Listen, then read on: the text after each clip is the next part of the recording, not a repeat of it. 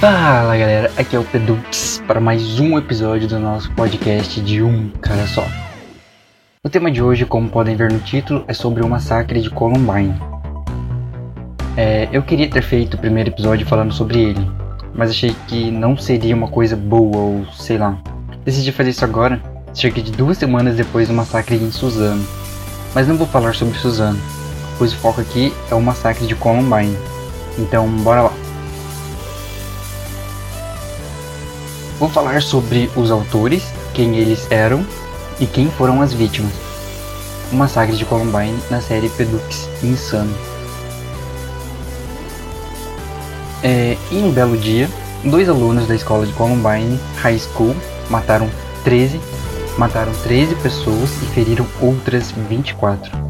Quem foram esses alunos? Quais foram suas intenções? Dylan Benet, Klebold e Eric David Harris Idade Dylan, 17 anos, e Eric, 18 anos na época. Vítimas: 13 mortes e 24 feridos. Local: Little Town, Colorado. Data do crime: 20 de abril de 1999. Agora um pouco mais da ficha de cada um. Começando pelo Dylan. Era um garoto muito inteligente, no nível um pouco maior que a média. Isso fez com que ele frequentasse escolas e turmas de pessoas com QI mais elevados. Na Columbine High School, ele participou ativamente nas produções escolares, como coordenador de luz e som. Participou também de alguns vídeos escolares e ajudava a manter os servidores da escola, que fazia com que ele tivesse alguns acessos privilegiados. Ele foi um garoto muito amado por todos, mas que era difícil de demonstrar sentimentos com as pessoas ao seu redor. Mas quando demonstrava, segundo sua mãe, era de encher o coração. Em seu diário, mostra que ele era depressivo e tinha tendência suicida, mesmo que não diretamente para ele, mas para um terceiro, ver as ideias suicidas escritas ali com passagens meio perturbadoras. Já Eric tinha um perfil de um psicopata, se é que posso dizer assim, pois ele sabia usar as palavras a seu favor. No seu diário, ele relatava que gostava de ver as pessoas sofrendo e que seus inimigos iriam pagar pelo tempo que eles fizeram ele sofrer. Aí que surge a ideia ou hipótese de que ele era vítima de bullying e os alunos da sala onde ele estudava falavam que ele realmente era excluído dos outros alunos. Dá para notar ou ver o quão furioso ele estava com esses ataques que ele sofria na escola. Os alunos que conviviam com eles disseram que eles não sofriam sempre ataques, mas sempre que falavam seu nome ou citavam o nome de algum deles, eles viravam motivos de chacota. Essa pode ser a real fonte desse ódio todo, que ele dizia insistentemente no seu diário, onde todos tinham que pagar pelo que estão fazendo. A amizade antes do massacre. Julho de 1993, Eric se muda para Little Town com seus pais, onde conheceu Dylan Klebold, que na época frequentava Ken Carroll Middle School. Agosto de 1995, os dois iniciam estudos na Columbine High School com seus amigos em comum Brooks Brown e Nathan Dickerman. Nathan conheceu Eric nas aulas de espanhol, depois conheceu Dylan na casa de Eric. Já Brooks foi amigo de Dylan desde a primeira série, que andava com o mesmo ônibus que Eric. Janeiro de 1998. Ambos foram pegos invadindo uma van, onde Eric teve um ataque de raiva. Isso fez com que eles fossem para o programa de reclusão para bons comportamentos. Por isso foi estipulado que nenhum dos dois teriam capacidade de ter armas pois lá na terra do tio Sam, o porte de armas é liberado, como todo mundo já deve saber. Então Dylan e Eric foram liberados do programa e receberam altas recomendações das pessoas que assinaram seus formulários de liberação. 4 de julho de 1998. Um estudante da Columbine School estavam com seus amigos quando viu Dylan, Eric e também com seus amigos numa loja de conveniência com uma capa de chuva e uma espingarda de ar, onde os grupos se estranharam mas se desencontraram, talvez para evitar um possível confronto. Porém, mais tarde, eles se encontraram novamente, onde um outro estranhamento começou. Um dos garotos que estava com Dylan e Eric puxou uma faca e o outro disse que tinha uma espingarda. Porém, Peter não viu a arma com eles naquele momento. Peter disse que se afastou do grupo. No final de 1998, Eric e Dylan fizeram um filme chamado Atiradores, vestido como atletas, com armas reais, no final do vídeo, há um efeito especial que mostra a escola explodindo. Nesse período, eles tiveram aula de alemão e repreendiam seus torturadores, se é que posso dizer assim, as pessoas que praticavam bullying com eles. Eles gritavam Sieg Heil. Hell. Não sei como se pronuncia isso. Vamos ver o can. Bam bam bam. Sieg. Hell. Jamais vou saber falar isso. Hum. Tá bom, meu filho, já seguiu. Tá bom, obrigado. Nesse período, eles tiveram aula de alemão e repreendiam seus torturadores, se é que posso dizer assim, as pessoas que praticavam bullying com eles. Eles gritavam vitória em paz em alemão quando estavam jogando boliche e lançavam uma bola. Nessa época, dois professores expressaram uma grande preocupação onde eles estavam exibindo uma tendência violenta. Dezembro de 1998, uma amiga de 18 anos de Dylan, Robin Anderson, comprou duas espingardas e um rifle para eles, pois nessa época eles não tinham idade o suficiente para tal. No início de 1999, Philip Duran, Eric e Mark Menes, um amigo de Dylan, que na época era técnico em informática e gostava de armas, comprou, comprou num show de armas em agosto do ano anterior uma Tech DC-9 pelo mesmo preço que tinha pago, que era em torno de 500 dólares. 17 de janeiro de 1999. Eric escreveu um conto para aula baseado num jogo chamado Doom. O conto foi escrito em primeira pessoa, onde incluía as coletas de balas e armas, e sobre corpos empilhados. Tirou C+, e o seu professor comentou: A sua abordagem é única e sua escrita funciona de forma horrível. Bons detalhes e definições de humor. Em 6 de março de 1999, eles se filmam atirando com a Tech DC-9 e as espingardas. Não sei se Tech DC-9 assim que se fala, mas é um modelo de uma pistola, se eu não me engano. 2 de abril de 1999. Eric conversou com o sargento Mark Gonzalez sobre se juntar aos fuzileiros navais. Ele disse que ia pensar sobre a faculdade e mostrou seu interesse para o corpo de fuzileiros navais. Eric foi então escalado para mais entrevistas e testes. 5 de abril de 1999. Eric apareceu para o teste programado a tempo, dirigindo um carro com um adesivo da banda de rock Rammstein na janela traseira. Ele usava calça preta, botas pretas de combate e uma camiseta preta da banda Rammstein. Ele marcou média no teste inicial de triagem. No final das entrevistas, ele disse ao sargento, ao agente de recrutamento que queria pensar em se alistar e que também queria falar sobre o assunto com seus pais. 14 de abril de 1999. O sargento se encontrou com Eric no Blackjack Pizza para confirmar sua nomeação para a visita domiciliar. 15 de abril de 1999. O sargento encontra Eric em sua casa, agora acompanhado de seu pai, onde eles conversam. Sua mãe entra e se junta à conversa na sala e ela pergunta se ele ainda seria apto se continuasse usando os antidepressivos. O sargento copiou o nome da bula do remédio, Luvox, e disse que iria verificar a elegibilidade e ligaria de volta. O sargento Gonzalez nunca teve o retorno de Eric, assim não sendo possível informá-lo que ele não poderia entrar para os fuzileiros navais. Um vizinho que na época tinha 12 anos e que tinha costume jogar hockey com ele, alegou que ele virou praticamente um morcego. Ficava dentro de sua garagem o tempo todo nos últimos, nos últimos dois ou três meses. Nos dias 16 e 18 de abril de 1999, os vizinhos ouviram sons de vidros quebrando e serra elétrica dentro da garagem. Depois de contado para a polícia, eles, eles informaram que eles estariam fazendo os estilhaços para as bombas utilizadas no massacre.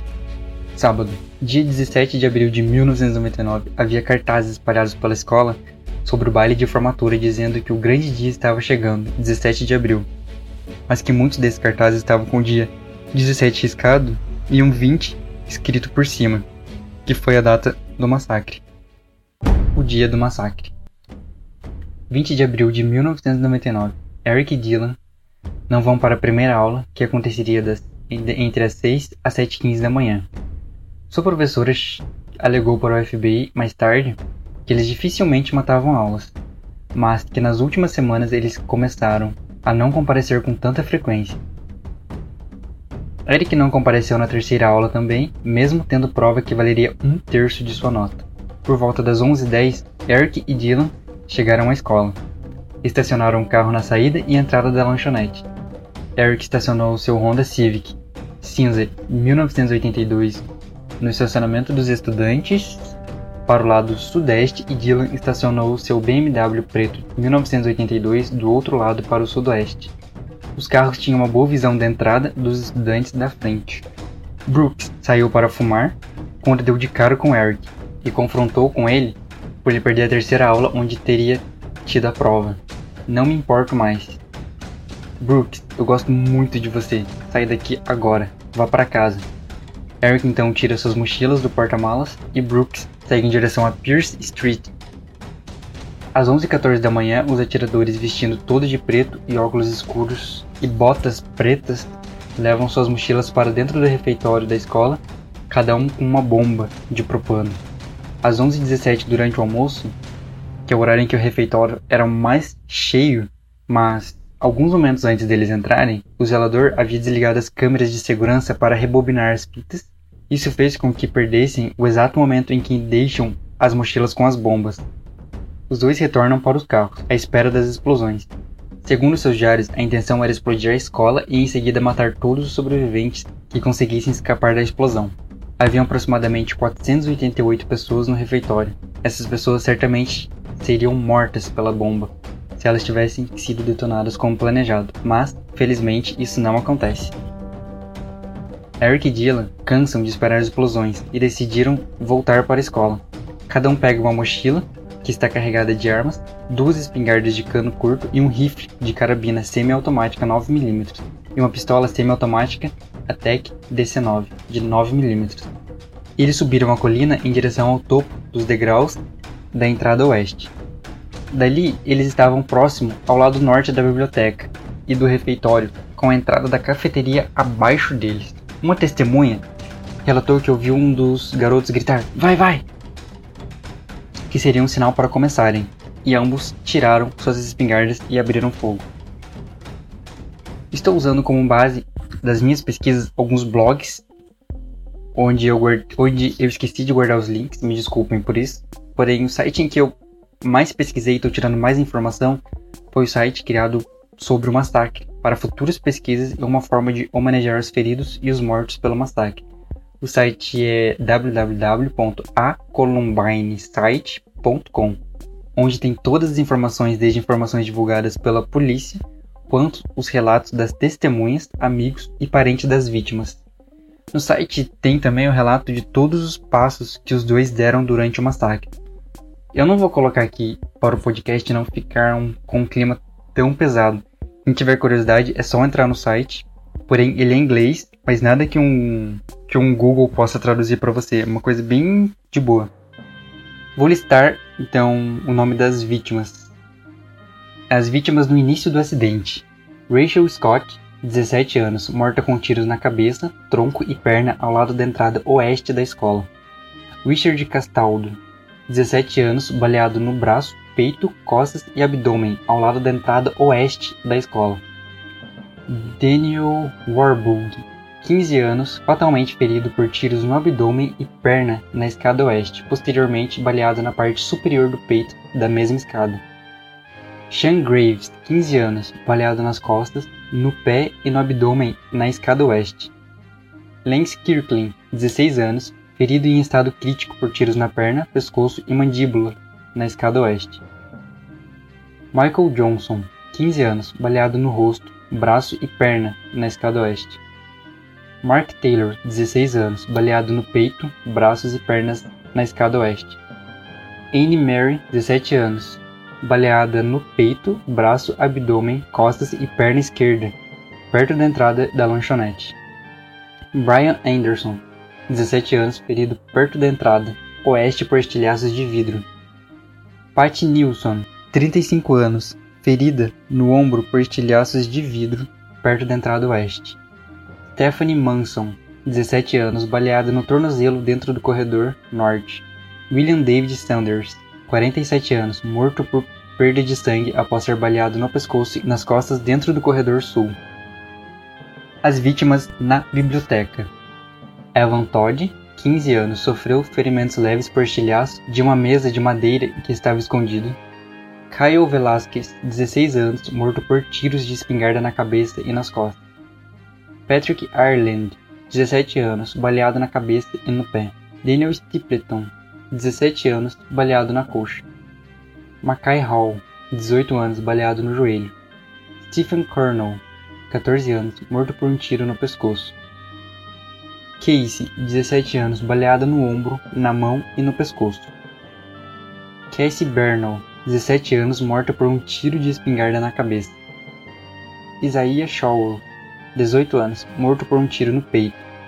Matthew Catcher, 16 anos, morto por um tiro no peito.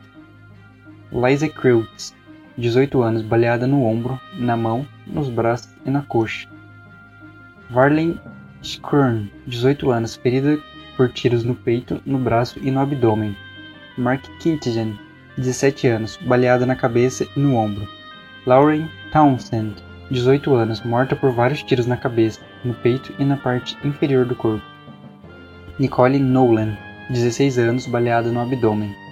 John Tomlin, 16 anos, morto por vários tiros na cabeça e no pescoço. Kelly Fleming, 16 anos, morta por um tiro de espingarda nas costas. Dina Park, 18 anos, baleada no joelho, no ombro e no pé. Daniel Mauser, 15 anos, morto por um único tiro no rosto. Jennifer Doyle, 17 anos, baleada na mão, na perna e no ombro.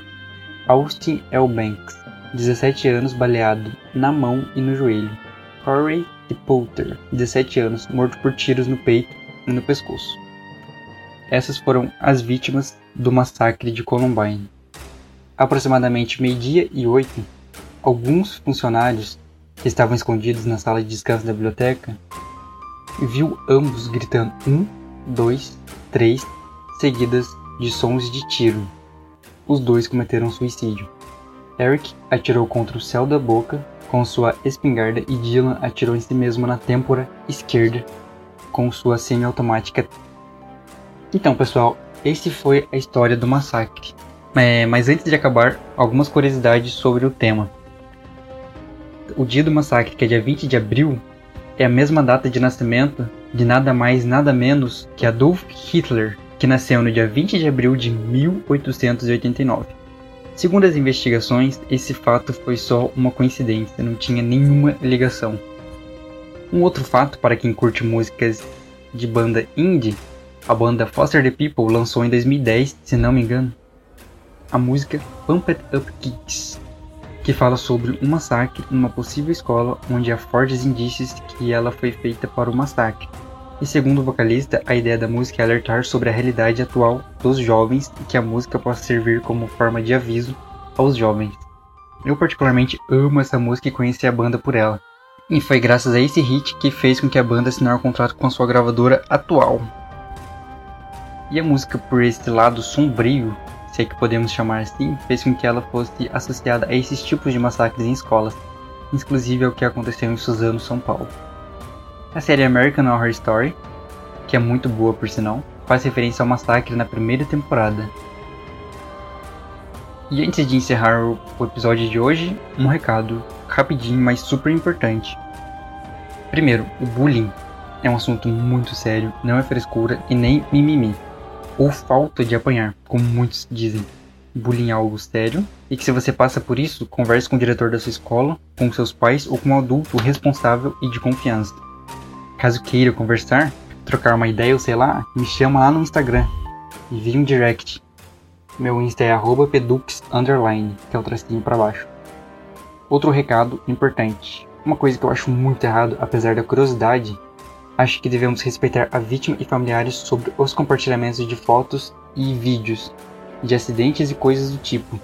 Acho isso uma grande falta de respeito. Devemos respeitar o momento de luto dos familiares e não divulgar as imagens. Se você receber esse tipo de material, seja de conhecido ou não, não passe adiante. Apague do seu celular. Nem sei se isso é algum crime ou algo do tipo. Mas mesmo assim, isso é falta de ética e respeito com o próximo. Vamos ser um pouco mais humanos. Então é isso. Stay alive, stay strong. Tchau!